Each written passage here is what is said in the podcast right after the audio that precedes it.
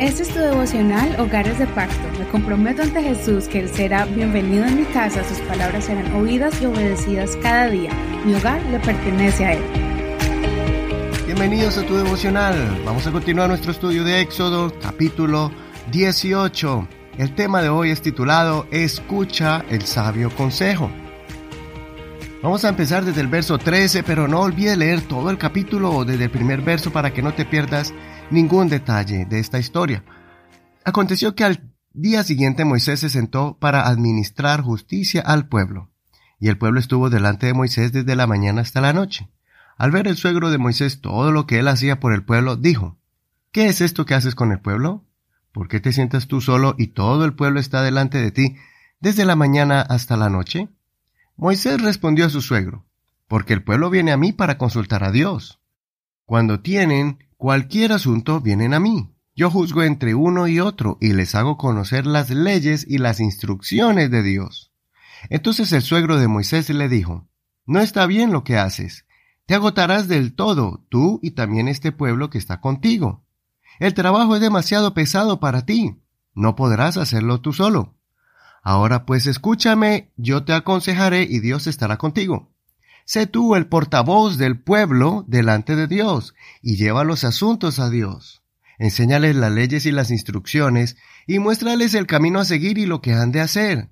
Pero selecciona entre todo el pueblo a hombres capaces, temerosos de Dios, hombres íntegros que aborrezcan las ganancias deshonestas y ponlos al frente de ellos como jefes de mil, de cien, de cincuenta y de diez para que juzguen al pueblo en todo tiempo. Todo asunto difícil lo traerán a ti, pero ellos juzgarán todo asunto menor. Así aliviarás la carga que hay sobre ti, haciendo que otros la compartan contigo. Si haces esto, y Dios así te lo manda, tú podrás resistir, y también todo este pueblo irá en paz a su lugar. Moisés escuchó el consejo de su suegro e hizo todo lo que él dijo escogió Moisés hombres capaces de entre todo Israel y los puso al frente del pueblo como jefes de mil, de cien, de cincuenta y de diez.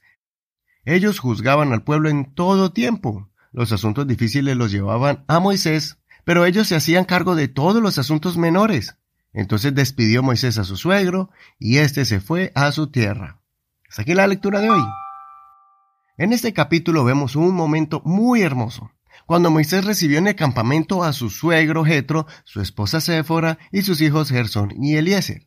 Después de los momentos difíciles, Moisés recibió a su familia y él procedió a contarles cómo Dios obró de forma poderosa y también cómo Dios los ha bendecido.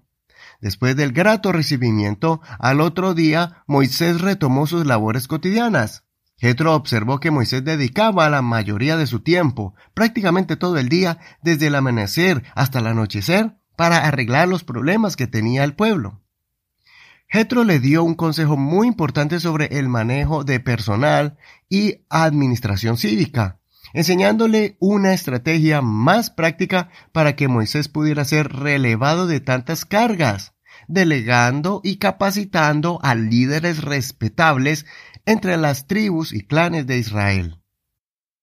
Los elegibles líderes debían ser hombres capaces, temerosos de Dios, íntegros, que aborrezcan las ganancias deshonestas. Moisés solo debía dedicarse en consultar delante de Dios los problemas graves, pero que los problemas pequeños los resolvieran los líderes.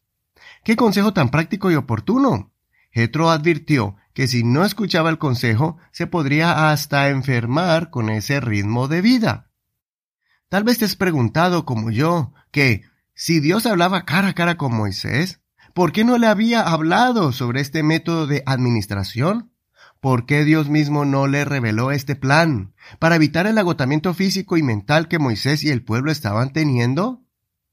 La palabra de Dios nos da a entender que, aunque conozcamos a Dios y seamos un líder escogido en su presencia, también debemos estar abiertos para escuchar consejos de personas sabias y con experiencia. Jetro era sacerdote y líder en su tierra. Él tuvo que haber aprendido esto en su posición de influencia en Madián. Dios le puso en el corazón aconsejar a Moisés. Por eso aprende a escuchar el consejo de otros que ya hayan pasado por situaciones similares Existen varones y mujeres que te podrán guiar en el campo matrimonial o en la crianza de hijos si tú ves que los hijos de ellos tienen un buen comportamiento. También escucha a personas que han tenido ciertos éxitos en sus vidas y no temas escucharlos. Posiblemente Dios no te va a dar la solución a tu problema por medio de un sueño o revelación sobrenatural. Posiblemente Dios está enviando a la persona indicada que tal vez piensas que no sabe mucho o no tiene demasiada confianza, pero es posible que sea la persona que te va a dar la respuesta a tu dilema y que Dios lo haya puesto en tu camino. Soy tu amigo y hermano Eduardo Rodríguez. Que el Señor escuche tu oración y ponga muchos jetros en tu vida. Gracias por compartir este devocional, gracias por conectarte con nosotros todos los días. Recuerda que estamos en Facebook como Hogares de Pacto Devocional. Bendiciones.